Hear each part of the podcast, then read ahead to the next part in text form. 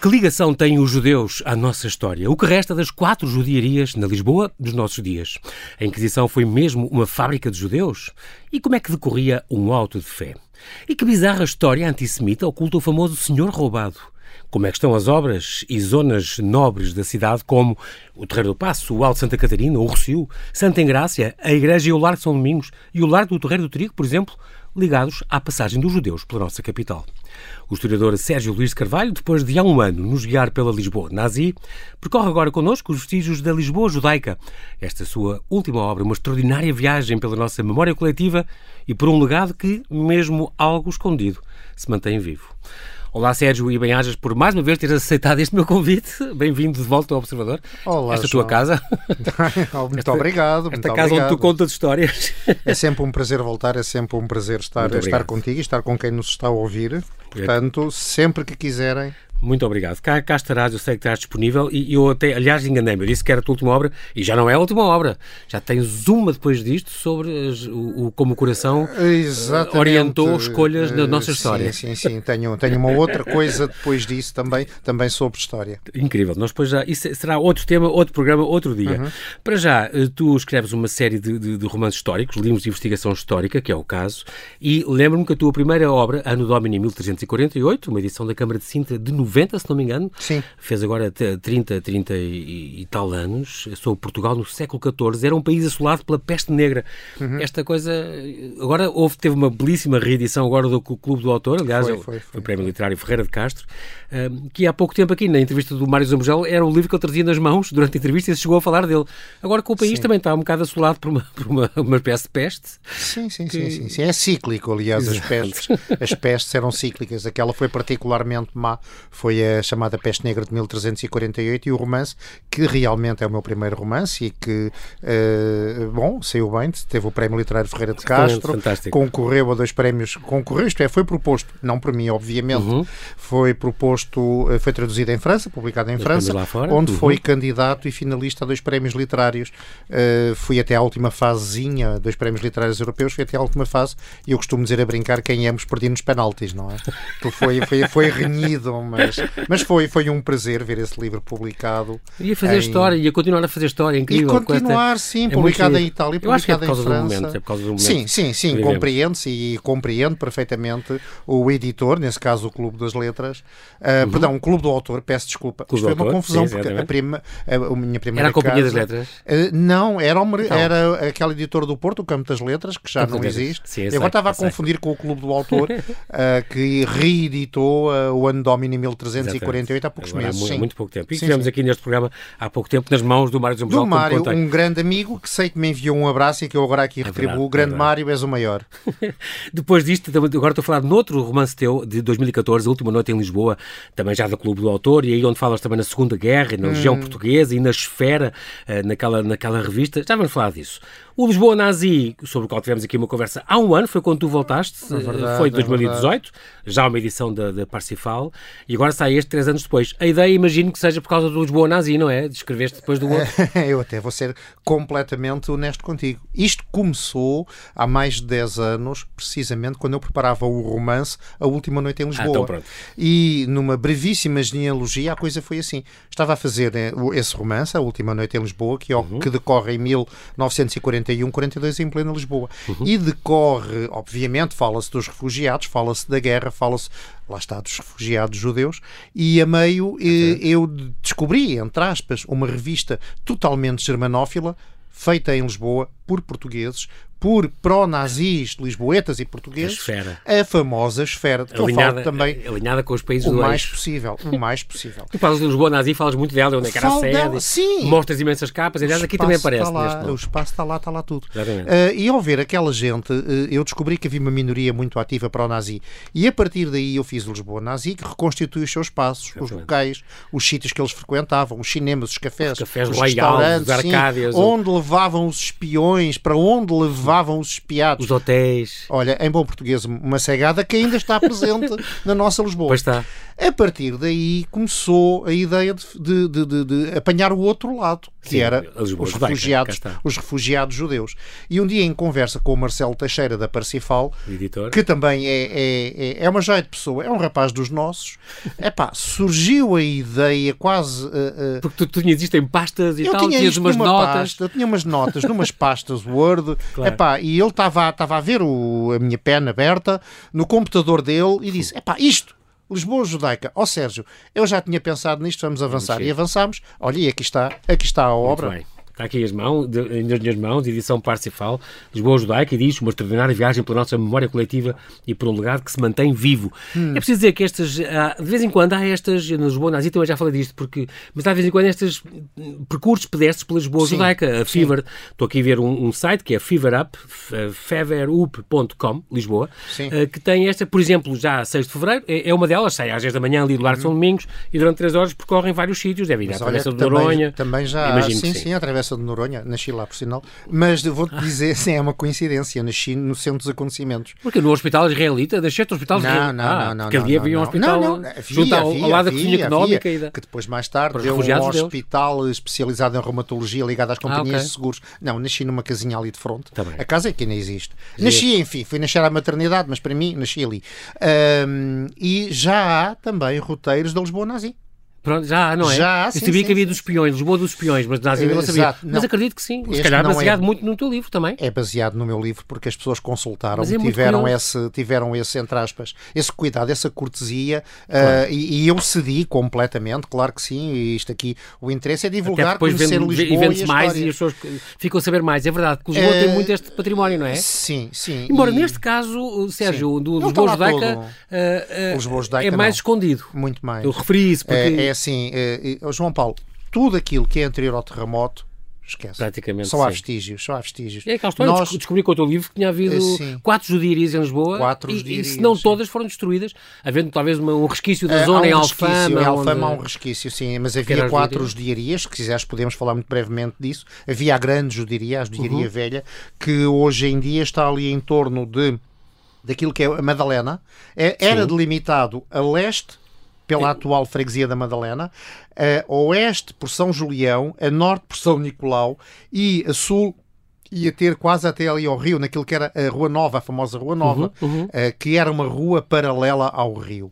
E era a grande judiaria com, com um hospital, Exatamente. com banhos, Sinagogas, com termas, com... mais que uma moradias. sinagoga. Ah, sim, sim, sim, era um bairro, aquilo era, era um incrível. bairro muito grande, com, com uma população de muitas centenas, até de milhares de pessoas. E tinha várias portas, uh, e era a grande, foi sempre a grande judiaria que herdou, isto é curioso, é muito uhum. curioso porque eu hoje estou, no seguimento deste livro, estou a fazer uma Lisboa Árabe uhum. e é curioso que ao falar de Lisboa Árabe, a judiaria já lá estava. Praticamente okay. no mesmo sítio que, portanto, fora da, da, da, Medina, fora da Medina árabe lisboeta, mas no grande arrabaldo ocidental, é, é até perto de um rio que corria do Rocio até ao Tejo, que já não há. Uh, okay. Isso sobreviveu. Como, como, ah, aliás, a avenida de, de Almirante Reis, que era a avenida da Rainha Dona Amélia, é, também é sobre um esteio do Tejo. Também Exatamente, havia ali, um havia, ali havia. Que desembocava uh, sim, junto, sim, ao, sim, sim, sim, é, sim. junto ao Terreiro do Passo. É engraçado de falares nisso porque, por causa, já lá estava, no tempo dos árabes, uh -huh, porque uh -huh. eu tive cá a Esther Mustnik, veio cá há algum tempo falar sobre os deuses portugueses, há quatro meses, claro, muito claro, tempo claro. Uma história de luz e de sombra, e diz tem, ela. Tem publicações muito interessantes também e, sobre, Sim, sim, que também fazes nas tuas. Aqui neste, hum. tu estás sempre. Documentas sempre assim, lindamente, assim, tens sempre imensos gráficos e fotografias e, e, e a tua bibliografia é ótima para a gente seguir e aprender mais para quem estiver interessado. Mas ela realmente falava disso os judeus é, têm quase dois mil anos de história no nosso território, quer dizer, muito antes de ver Portugal, já existiam. Já estavam os judeus, mas vestígios, sim, aquelas placas que tu falas, de Silves já, e de já Merkla. Existiam, já no século IV. No tempo dos romanos já existiam. Claro, e, portanto, continuaram conviveram... com os visigodos, continuaram com os árabes, os árabes, atravessaram ali um período de, de, de, uma certa, uma grande abertura com os árabes, uhum. que perderam depois um pouco com os cristãos. Aliás, curiosamente, Exatamente. sabes que a judiaria no tempo da Lisboa árabe eh, não, não, não tinha portas, casas, não, não tinha muros, era ah, um bairro aberto. aberto. É, eles agrupavam. Eles tinham uma moraria e eles, eles tinham Alfama, que era como se fosse a judiaria. Era aquela Alfama era o arrabaldo oriental Exato. e a judiaria ficava no arrabaldo ocidental. E não havia muros, não, não era um sim, bairro sim, segregado sim. como nós hoje pensamos. Porquê? Era um bocadinho, olha, era um bocadinho como hoje. Tu vais a uma cidade qualquer estrangeira e vês o bairro dos portugueses. Agrupam-se por afinidade. Exatamente. E eles também. E depois havia uma outra judiaria pequenina, que era, que era uma rua com uma sinagogazinha, que era uma casita pequenina, que era a da Alfama, que curiosamente é aquela que se conserva melhor, que ainda hoje se pode ver ali no Largo de São Rafael. E há ali uma torre, exatamente. Está um bocado em ruínas, não é? Não, não... Sim, está um bocadito, sim. Mas ainda conserva ali uns traços. A, a, a toponímia também, também a tem alguma coisa a ver. É? Sim, mantém-se, mantém-se, João Paulo. Ainda havia, uma, ainda havia uma atrás da, da Ribeira das Naus, onde era... É, das Taracenas. Das, das Taracenas. Taracenas ou Tercenas eram, perdão, eram, eram armazéns, ou, armazéns, oficinas navais. Estaleiros. Sim, e ali havia uma ruazinha que também era uma, uma, uma sinagoga ordenada por Dom Dinis, que se pensa que era de judeus mais, mais, mais humildes, e havia uma quarta... nova sim, ou pequena, sim. Exatamente. E depois havia uma quarta, que era chamada Judiaria da Pedreira, que é onde hoje é o Largo do Carmo. Mas só já. existiu durante 14, 15 anos. Ah, ok. Depois fechou as portas, digamos assim. Muito, é, é, muito curioso. Esta história é longa, nós temos uma longevidade muito grande da presença hum. dos judeus entre nós. Sim. Eles, como tu disseste muito bem, eles conviveram com, com os romanos, com os visigodos, com os muçulmanos. Uh, nós somos os, os sefarditas, portanto, os que já nasceu Sim. aqui, o sefar, Sefardar, como é que é? Uh, sefarad. Sefarad, é, é, quer dizer, era, era Espanha, Ibéria, Espanha. Era Espanha, Espanha no sentido lato. Era Portanto, a Ibéria, não é? A vida dos judeus portugueses é indissociável da nossa história. E lembro de, de, ter dito a, a Esther Mostenigo uma, coisa muito gira, que eles marcaram a nossa história, claro. claro. E os contributos dos judeus foi tanto maior quanto maior a convivência possível, quanto maior sim, a liberdade, sim, a tolerância, sim, a interação social. E ela também acrescentou, claro, a diversidade cultural e religiosa é altamente benéfica claro. para um país. A mistura claro. não faz perder a identidade nacional, não. mas enriquece-a. Oh, oh, oh. Há pessoas que ainda têm medo disso. Ainda agora há, há gestos antissemitas e há, ah, não é? Ah, e contra uh, o, árabe. Há árabes, gestos e... antissemitas. De vez em quando há uns imbecis que vão vandalizar umas campas. Uh, que há um par de anos houve uns idiotas Exatamente. que foram vandalizar a porta da mesquita. Isto é tudo um disparate. Porque Sim. eu gosto de citar o Miguel Esteves Cardoso, quando ele aqui há muitos anos disse a coisa mais contra a natura que há é um português racista.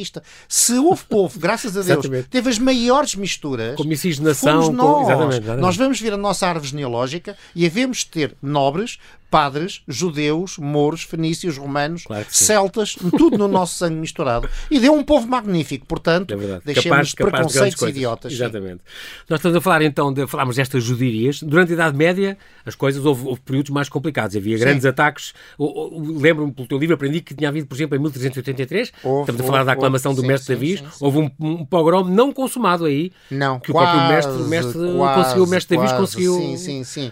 Uh, sabes que muitas vezes isto é histórico e ainda hoje, infelizmente, existe. Há a questão sempre do bode expiatório. Há um problema, tem de se arranjar um bode expiatório. Os judeus eram fáceis. Eram fáceis nesse Sim. sentido, porque eram segregados, eram o povo que era, entre aspas, maldito e, portanto, qualquer coisa era os judeus. E quando o mestre foi aclamado, o mestre é aclamado pelas classes mais populares de Lisboa e pela burguesia de Lisboa, uhum. espontaneamente há um grupo que quer assaltar a judiaria, também porque, além disso, os judeus eh, eram excelentes oficiais oficiais régios, eram excelentes conselheiros régios uhum. e eh, estavam ligados ao poder e, e a aclamação do mestre é também uma espécie de aclamação contra o poder vigente. E então alguém se lembrou de ir tentar atacar a judiaria, precisamente, a judiaria grande, iam à porta principal, à porta do Poço da Fótia, que, hum, que era precisamente a entrada principal uhum. da judiaria, e in extremis, in extremis foram travados pelo mestre e por dois nobres que, que, perceberam que, enfim, quer dizer. O que é que vinha aí? Que, não, que, que, que ali vinha Exatamente. e conseguiram convencer o mestre a travá-lo, não é? Uh, e a coisa conseguiu ficar ali. É aquela velha máxima que eu, que eu gosto de citar, não sei quem disse, que, que, se aplica ao mestre Davis, que é nós precisamos dos estovados para conquistar o poder, mas temos que nos ver livre deles para governar, não é? Eu percebo, percebo isso perfeitamente. É engraçado porque tu falaste nisso, porque uh, havia o, o Rabi mor do reino Sim. desde o Afonso Henriques, era, no caso dele era um negro, chamavam-lhe um negro, era alcunha um negro, sim, que era sim, o seu sim, físico, sim, era até o sim, médico sim, dele. sim. Era, era. Uh, o, o primeiro morgadio judaico foi instituído pelo Rabi Mor Dom Pedro I, estamos a falar do Pedro, Pedro o, o Cruel, o Sim. Moisés Navarro. Portanto, Sim. era um cargo importantíssimo. Era. Era, o, o- Eh, como havia, em relação às minorias étnico-religiosas, neste caso concreto em relação aos judeus, várias restrições em termos de trabalho, eh, havia um determinado número de ofícios que eles não podiam, sobretudo ligados à terra, eh, que eles não podiam fazer. Obviamente, eles dedicaram-se a outros assuntos, nomeadamente profissões laborais, artífices altamente especializados. ou científicos, ou sim, ao banca, científico, de... à banca, à gestão do dinheiro, na qual se Exatamente. especializaram. Ora, quando os reis precisavam de conselheiros nas áreas financeiras, portanto, lá está a tal história, não é? Que eram especialistas, Eh, eram não- especialistas. E isso também, obviamente, eh, em momentos contra o poder, em momentos revolucionários, há sempre uns estovados que se lembram de Também, eh, fogo a alguma coisa. Atraía invejas Claro, e atraía claro, cobiças. claro, sem dúvida é? nenhuma. Claro que sim. E isso fez, aliás, com que eles dessem contributos importantes para a nossa expansão e, eh, aliás, contributos que também os mouros já tinham dado, os árabes já tinham dado com os instrumentos científicos que vêm Uhum. precisamente do tempo da nossa vivência conjunta com os mouros. Portanto, eu, eu, eu posso dizer, eh, qualquer pessoa de bom senso pode dizer, que sem os mouros e sem os judeus, neste caso Uhum. os judeus, em Portugal, talvez não tivesse havido hum, a nossa expansão, porque a, a expansão viveu essencialmente não só da vontade, mas de condições técnicas Exatamente. e de pressupostos Dos meios. técnicos que eles nos deram e que eles tinham. Verdade, Isto é decisivo, Os é? grandes cartógrafos também eram. Sim, também claro, claro, mapas, claro, sem há- dúvida há toda nenhuma. essa história. Ah, em 1449 houve outro eh, pogrom, esse sim, que se realizou, não foi tão grave como o de 1506, na Judia Velha, eh, Judiaria Velha, que é narrada a crónica de Dom Afonso V, por Rui de Pina, que aí conta a Rui de história Pina, também sim. disso. Agora, a expulsão, estamos agora a falar da expulsão de Deus. Estamos em 1492 em Espanha, há um édito que, que, que para os expulsar em quatro meses, editado pel- pelos reis católicos, meio milhão deles que saíram, muitos vieram para Portugal, Uhum. e quatro anos depois, por uma das condições de casamento do rei Dom Manuel, com uma das filhas deles, dos reis católicos, então ah, ah, foi, ele teve que fazer este, este édito, mas sim. dificultou muito a saída, contrariou, disse que só se podiam sair do Porto de Lisboa, depois não havia Sim, navios. Sim. Ahm, a política de Dom Manuel foi absolutamente maquiavélica. E atenção que eu estou aqui a dizer maquiavélico sem qualquer sentido pejorativo. O Maquiavel é é genial. Portanto, no sentido que, extre- exatamente, extremamente calculista, um, enfim, vamos lá ver, um rei, um grande governante tem que ser calculista, é óbvio, deixemos-nos de hipocrisias. E a lógica dele é o seguinte, ele queria duas coisas inconciliáveis, que era casar com eh, eh, Dona Isabel, a filha filha, dos dos reis católicos, católicos. Ponto. Era uma questão central da, da política externa dele. Em termos externos, ele queria conservar cá os mouros e, sobretudo, os judeus. Só que a boa da Isabel não queria que cá estivesse nem uns nem outros. E o que é que Dom Manuel faz? Dom Manuel diz que sim, que vai expulsar judeus e mouros, oficialmente com o Edito de Expulsão de 1496 ele faz isso. Os mouros saem, mas os mouros não havia problema, era atravessar o Estreito de Gibraltar, estavam em terra deles.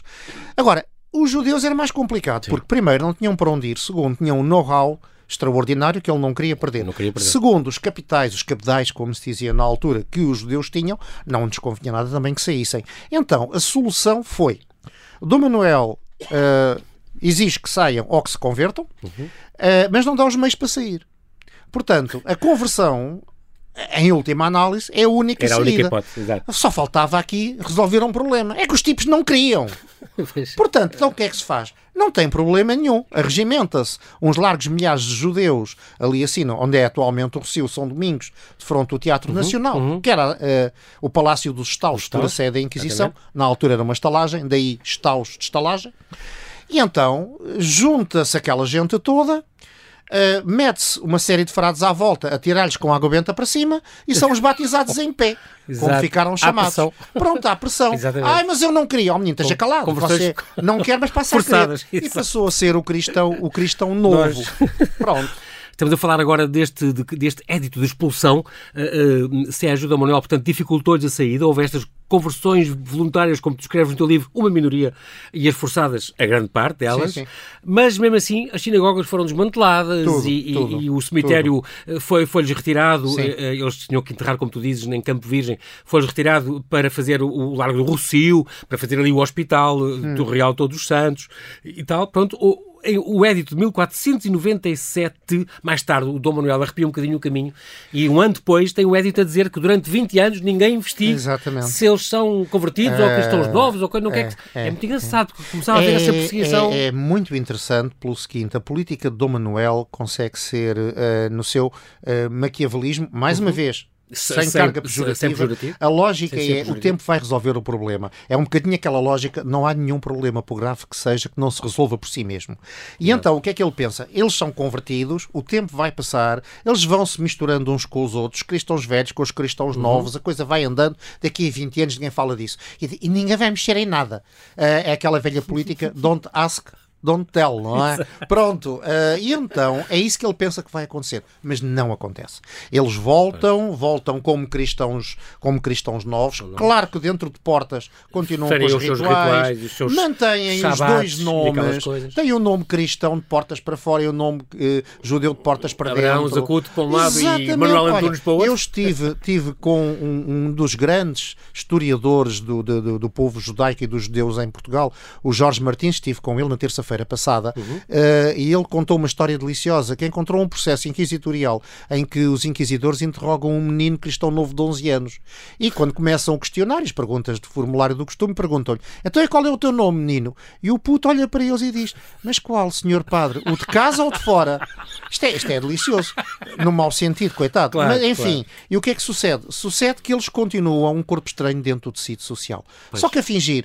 E a bolha vai rebentar, rebenta logo em 1506 Com e irá continuar. Sim, sim, sim, sim, O tal massacre de 1506, estamos a falar em 19 de abril de 1506, às 3 da tarde, domingo de Páscoa.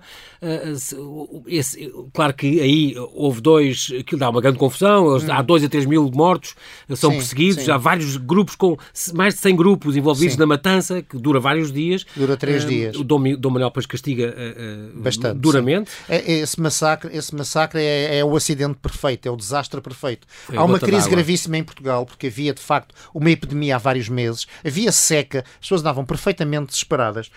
Uh, o Lisboa estava com pouquíssima autoridade, porque uhum. o rei não estava cá, o rei estava, estava, fora de, estava fora de Lisboa, as autoridades, na sua maioria, a corte estava fora de Lisboa, uhum. exato.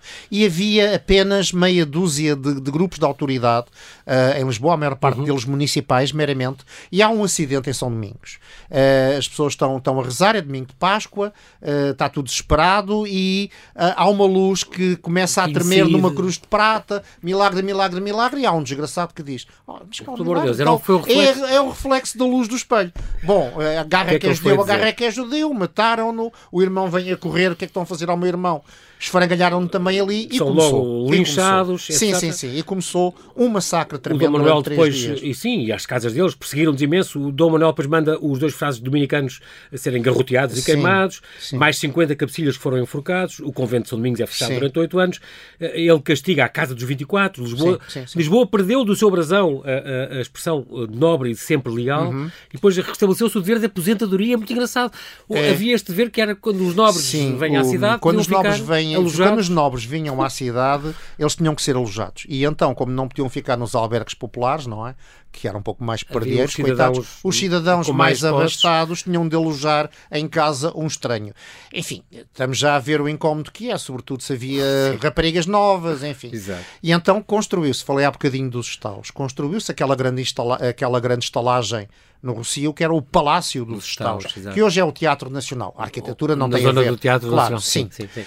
E eram aí que eles eram alojados. E a partir do momento em que havia um local para serem alojados, as pessoas não tinham que os Deixaram apresentar. De essa, claro, uh, Dom Manuel ficou irritadíssimo com a população de Lisboa um, e, e reinstituiu sim, sim, sim, esse, esse reinstituiu. Eu devo dizer que esse motim foi um motim que só foi debelado pela reação de, de, de algumas autoridades locais, com alguns lisboetas também, uhum. que, que, não aceitaram aquele, aquele desvario criminoso, e com a intervenção de nobres que o rei mandou vir de fora com as suas hostes para controlar a cidade. Ao terceiro dia aquilo acalmou.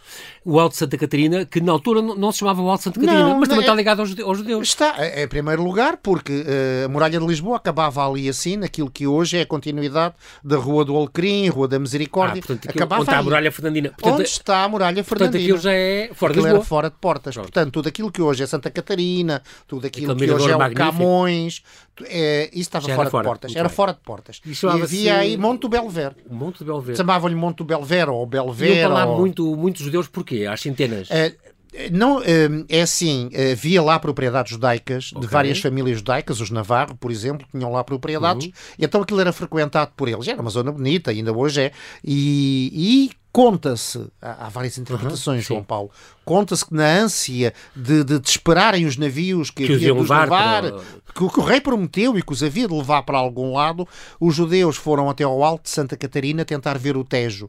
Eh, os navios nunca vieram, e aí ficou a expressão, ou daí advirá a expressão ficar a ver navios. Depois como... também pode ser o, Dom, o desejado, pode. o Dom Sebastião. Ah, essa, essa ideia para Dom ou Sebastião do, do, o Junô que ficou a ver navios. Porque... Exatamente, o Junô que chegou a Lisboa e viu Dom João a fugir para o Brasil, ficou a ver navios. Tu falas a seguir enfim. da Inquisição, Sérgio, essa Sim. fábrica de fazer judeus, estamos a falar agora nos séculos XVII e XVIII, uhum. ela veio a pedido de Dom João III, uh, fala nas estruturas, na Polé, no Potro, engraçado, todas aquelas estruturas, engraçado, é uma expressão, uh, sempre assistidos por físicos, não estavam sim, realmente lá a fazer sim, nada, sim, e, por um escrivão que tomava nota de tudo. Falas de alguns exemplos, António José da Silva, o judeu, o amigo Dom João V, o matemático Pedro Nunes, o Ribeiro Sanches, o Garcia da Horta. O próprio Camões. Uns conseguiram fugir, outros que foram O próprio Camões, há quem defenda, alguns seus biógrafos, que ele chegou a sofrer também torturas, neste caso concreto no Potro.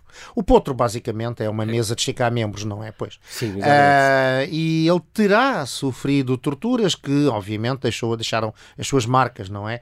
Uh, mas realmente foi um período negro, não só para os judeus, eram os principais perseguidos, mas como a Inquisição era uma estrutura policial, judicial, repressiva, tão ligada ao poder como ligada à Igreja, eh, havia ali vasos muito comunicantes, uh, as coisas convinham a ambos, não é? Claro. Curiosamente, há um período em que o próprio Estado português tenta voltar-se entre aspas, contra a Inquisição e não consegue. Tal o seu poder. Oh, após mas... 1640.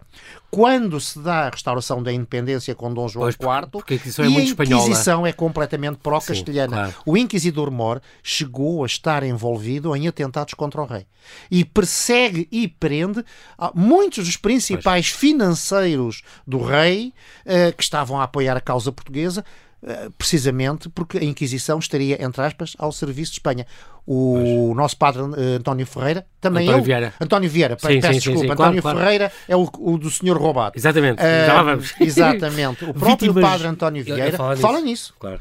Vítimas no total em Portugal, talvez, talvez pensa-se 1500, em Espanha que durou muito, muito mais, anos, seria muito, e, sim, muito, muito mais bruta que a nossa ainda. São só, eles também são mais sanguinários. Uh, eles também só acabará, então, com a, a, a, Carta Constitucional lá em 1821, portanto... Formalmente, sim, mas há, desde o Marquês de Pompal que aquilo era uma coisa já moribunda, completamente. Aliás, é curioso que as primeiras sinagogas que se começam a reinstalar em Portugal uhum. um, ehm, após o édito de expulsão são ainda com a Inquisição formalmente ah. em vigência. Só que o seu poder já é praticamente nulo, há denúncias e, e a Inquisição já nem é capaz Fica de Fica aqui também a dica de um filme que foi em 1618, um filme, um grande filme que já está acabado e que vai estrear em breve e que se fala exatamente, a cena é quando a Inquisição chega ao Porto, mas isso depois uh, vai ser uma conversa futura. Para já, estamos aqui em Santa Engrácia, Santa Engrácia e, e também é um dos, uma é. alegada maldição de um supliciado. Sim. Aqui falas este Simão... O Simão Solis. Simão Pires Solis. Sim, sim, sim. Que é um miúdo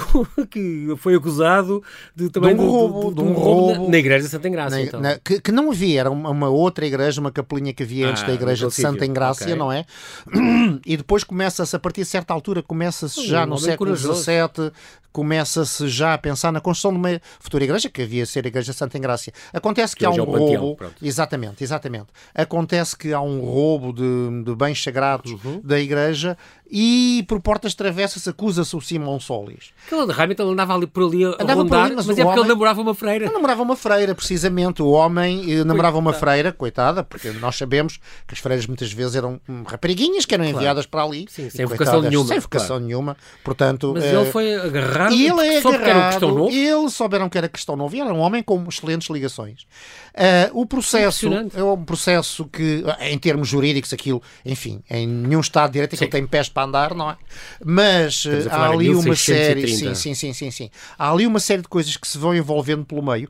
Um dos juízes dizia que tinha alguma rivalidade com ele e, portanto, o processo é um processo que vai levar à sua morte na fogueira. Ele é queimado vivo e. Cortam antes cortam-lhe. É este que lhe cortam as mãos? Sim, sim, sim, sim, sim, sim. Porque, por causa do roubo que fez, é exemplar, cortam-lhe as mãos. É decepado, corta as mãos e, e, depois é, queima-nas é à frente dele e depois queimado vivo, ah, sim. Uh, sim, e, e, diz que a maldição dele é que aquela igreja nunca, nunca seria acabada. Daí a famosa as obras de Santa Ingrácia, que só no século XX é que foram acabadas Exatamente. e o cardeal Cerejeira, que, é que era o cardeal patriarca de Lisboa, quando inaugura faz referência a isso. Ah, à maldição, mas a vontade divina quebrou uh, sobre essa maldição. maldição sim. Muito bem. Outro é o Senhor Roubado, também. Uma, roubado. Estamos a falar de uma igreja de, de paroquial de Odivelas. Sim. Onde, onde houve. Aí sim, o António Ferreira. O António Ferreira, o miúdo. Era um miúdo. Ele era um miúdo. rural de 19 anos. Sim, era um miúdo de 18 a 9 anos. Era um pobre coitado. 1671. Uh, sim, era um pobre coitado. Era um humilde rapaz que claramente o processo se percebe que ele, inclusivamente, nem era muito bom de juízo e que um dia estava. Um dia desmaiou, bêbado, desmaiou durante sim, o roubo. Desmaiou durante o roubo, meteu-se na igreja, comeu as hóstias bebeu o vinho, roubou umas coisas. Estava com fome, estava, com, fome. fome. E depois abandonou as relíquias. Aquilo foi um, Sim, uma, um pé de vento claro. tremendo, procurou-se por todo o lado. E é curioso, né? ele não era judeu. O António Ferreira, agora sim, o António sim. Ferreira não era judeu. O que é que isto tem a ver com os judeus? É que foram imediatamente acusados do roubo. Imediatamente por toda Lisboa havia uns translocados a pregar claro. panfletos nas portas das igrejas a acusar os judeus. Não, é não eram judeus, não foram judeus. Aí deve dizer que as autoridades travaram isso, eh, porque as autoridades que em si mesmo eram antissemitas também não tinham grandes vontades que houvesse distúrbios claro. públicos, como é evidente. Mas é, é, engraçado porque dizia-se, até diziam que os boatos, corriam os boatos, por exemplo, os judeus faziam, sacrificavam crianças cristãs. Sim, isso é, nos uh, os rituais. sacrifícios rituais que matavam bebés, é que usavam o sangue, profanavam as hóstias. Isso é, entre aspas, universal em termos europeus. Isso, no auge do antissemitismo na Alemanha, durante o nazismo, uh, algumas revistas chegaram a publicar caricaturas com isso, não é? Nojentas. Uh, e então uh, perseguiu-se o pobre do homem, fez um inquérito e ele acabou, acabou por ser também condenado, condenado em garrote, Lisboa, morto queimado. por garrote e depois queimado. E está lá numa grande banda desenhada em e está de... esse monumento extraordinário, sim, que eu queria deixar aqui, enfatizar aqui, que é um monumento extraordinário. Monumento é, uma, é uma BD extraordinária. Em 17 painéis, que, o que é que é? é felizmente, sim, aquilo são painéis lindíssimos e eu faço um apelo aos moradores da zona do Senhor Roubado e de Louros que preservem aquele bem magnífico que ali tem. É fantástico. Uh, entre o retorno, uh, eu tenho aqui uma série de expressões, mas não, não vou falar delas, senão depois ficamos aqui o dia todo. Claro. Nós não temos muito tempo. Vou passar já aqui ao retorno da comunidade uh, no início do século XIX, então, com, com esta SIL, esta comunidade israelita de Lisboa, liderada então pelo académico Moisés Ben Sabat Amzalak, um grande académico, grande amigo do Salazar, uhum. um, deste cemitério das Lajes que o Dom Luís finalmente lhes concedeu ali na calçada das Lajes, uhum. a atual rua do Afonso III. O antissemitismo em Portugal no século XX, um, estou-me a lembrar agora desta da Sinagoga de Lisboa, como, como foi construída. Havia em 1904 aquela, foi quando foi aberta. A Carta Constitucional de 1826 já dizia a religião do Estado é católica. Sim, havia. Qualquer havia, pessoa pode havia, ter outra religião, é, desde que não se metam com a religião católica. Estrangeira, é muito engraçado, porque havia aí uma contradição na Constituição, enfim, Exatamente. os juristas facilmente dirão. Todas as é outras religiões são permitidas aos Havia estrangeiros? um artigo que dizia a eh, religião oficial do Reino de Portugal é a religião católica, apostólica, romana. Todos os outros cultos são permitidos a estrangeiros em, em culto, culto doméstico, doméstico, em casas próprias, sem Exatamente. forma alguma exterior de templo. E depois, Portanto, mais à frente, isto é engraçado, João, porque mais sim. à frente a mesma Constituição diz que ninguém pode ser perseguido pela sua religião. É. Ora bem, mas aqui diz primeiro que era a estrangeiros e depois diz que ninguém pode ser perseguido. Portanto, um português que fosse judeu não era estrangeiro, logicamente, portanto, em que é que Estava ficava? fora da... Há um limbo, há ali um limbo legal Exato. que só se resolve de vez com a Primeira República. Por outro lado, a Primeira República, em 1911, a Constituição Sim. eliminou a obrigatoriedade dos templos não terem visibilidade posterior. Sim, sim. No entanto, a Sinagoga de Lisboa ainda mantém. Ainda tem, porque é, ainda é no mantém. rato e é um bocadinho desviada. Ligeiramente, Feita sim, pelo sim, grande sim, Ventura sim, Terra, sim, não é? sim. Este- esta- Ali na Alexandre Herculano, pelo Ventura Terra, precisamente. Depois falas de uma série de espaços antissemitas de Lisboa, que já falámos também no Lisboa Sim, nazi, sim, e falámos sim. há bocado. Falas no- nos refugiados da Segunda Guerra, então, nesta Comassis, esta Comissão Portuguesa de Assistência aos Judeus Refugiados, Uhum. que se instalou e que trabalhava cá muito, e na travessa da famosa Travessa, Travessa de de Noronha, Noronha, sim. do teu berço de Natal quase, onde havia a cozinha económica, havia O o, hospital. o, hospital, o albergue, as escolas Sim, israelitas. a escola israelita. Havia, havia várias instituições de assistência. Até o Aristides ia lá comer Sim, na parte final, já estava de- desempregado. Ah, o Aristides, depois de ter sido expulso da carreira diplomática, ele morava ali numa rua paralela à Avenida da Liberdade e todos os dias, enfim, quase todos os dias, Uhum. ele ia lá comer precisamente à cozinha económica israelita, de que nós temos aí várias imagens. Sim, sim, sim. Falas também da história do Walter Benjamin. eh, que- que O Walter. Benjamin é uma história extraordinária, Filósofo provavelmente não teremos tempo para contar, eu posso contá-la em dois minutos. Dois minutos. Ok, então o Walter Benjamin é um grande filósofo que, alemão do século XX que acumulava dois pecados mortais para os nazis. Era marxista e era judeu. Obviamente ele saiu do país, esteve em Itália, depois os nazis chegarem ao poder, esteve em França. Ibiza, teve, Esteve em Ibiza, ele falava espanhol e depois esteve em França. E quando os eh, nazis chegam quase a Paris, ele foge. E ele foge para Lisboa. E quando ele está, isto é extraordinário, ele atravessa a fronteira eh, em Porto Bo, que é uma vilazinha fronteiriça Nos eh, Pirineus? nos Pirineus, catalã, e quando chega com o visto para vir para Lisboa, as autoridades franquistas tinham acabado de ganhar a Guerra Civil e eram muito alinhadas com o eixo, dizem, não, não, esse, isso não, não pode ser. Uh, chegou ontem mesmo uma ordem de Madrid que todos os refugiados têm de voltar para trás. E então, uh, amanhã que vocês têm que ir para, para Ele cima. percebeu que se voltasse Ele percebeu que se voltava a esse, ia para um campo de concentração, ele vai recolher-se num hotelzinho em Porto Bo e, mata-se. suicida-se e mata-se. Com morfina. Com Pronto. morfina. Tinha 48 anos, mas acho que Sim, parecia estava muito, velho. Hum. muito velho, sim. E então, o que é que sucede? Sucede que no dia seguinte, aquele grupo que ia com ele, ele tinha acabado de morrer há um par de horas, o grupo que ia com ele recebe a informação que a ordem que tinha chegado no dia anterior dos mandar para trás tinha sido revogada. Podem seguir. A ordem foi revogada. Se ele tivesse esperado umas horas, ele tinha vindo para Lisboa, como outros, como a Ana Arendt, que parece que até vinha no grupo dele. Não é? Impressionante. Este, este também há umas, entre as várias histórias fantásticas que, tu- que tu contas aqui, quase no fim e na, nesta vinda destes, destes refugiados, como também foram cá apoiados. E contas esta história da Ivete Davidoff, que aliás Uhum. Sim. contou a Esther Sim. e há pouco tempo com a Margarida Marreja Ramalho também fa falámos Exatamente. dela.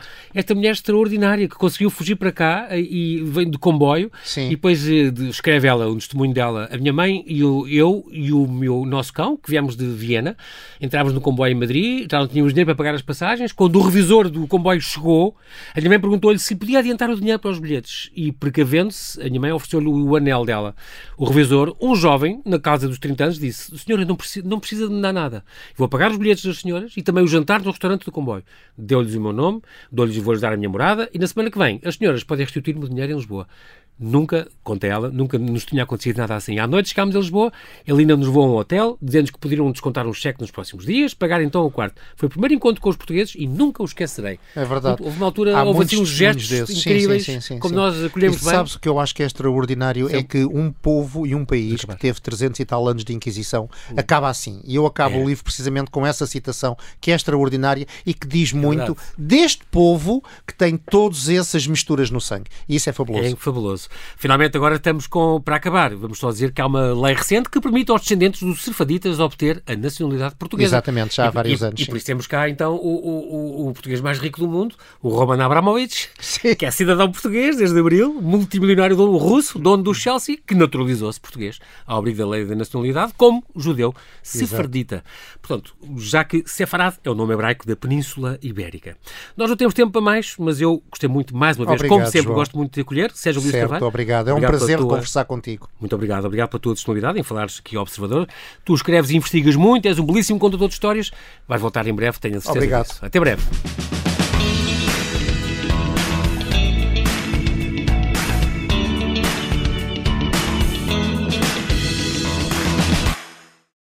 Obrigada por ter ouvido este podcast. Se gostou, pode subscrevê-lo, pode partilhá-lo e também pode ouvir a Rádio Observador online em 98.7 em Lisboa e em 98.4 no Porto.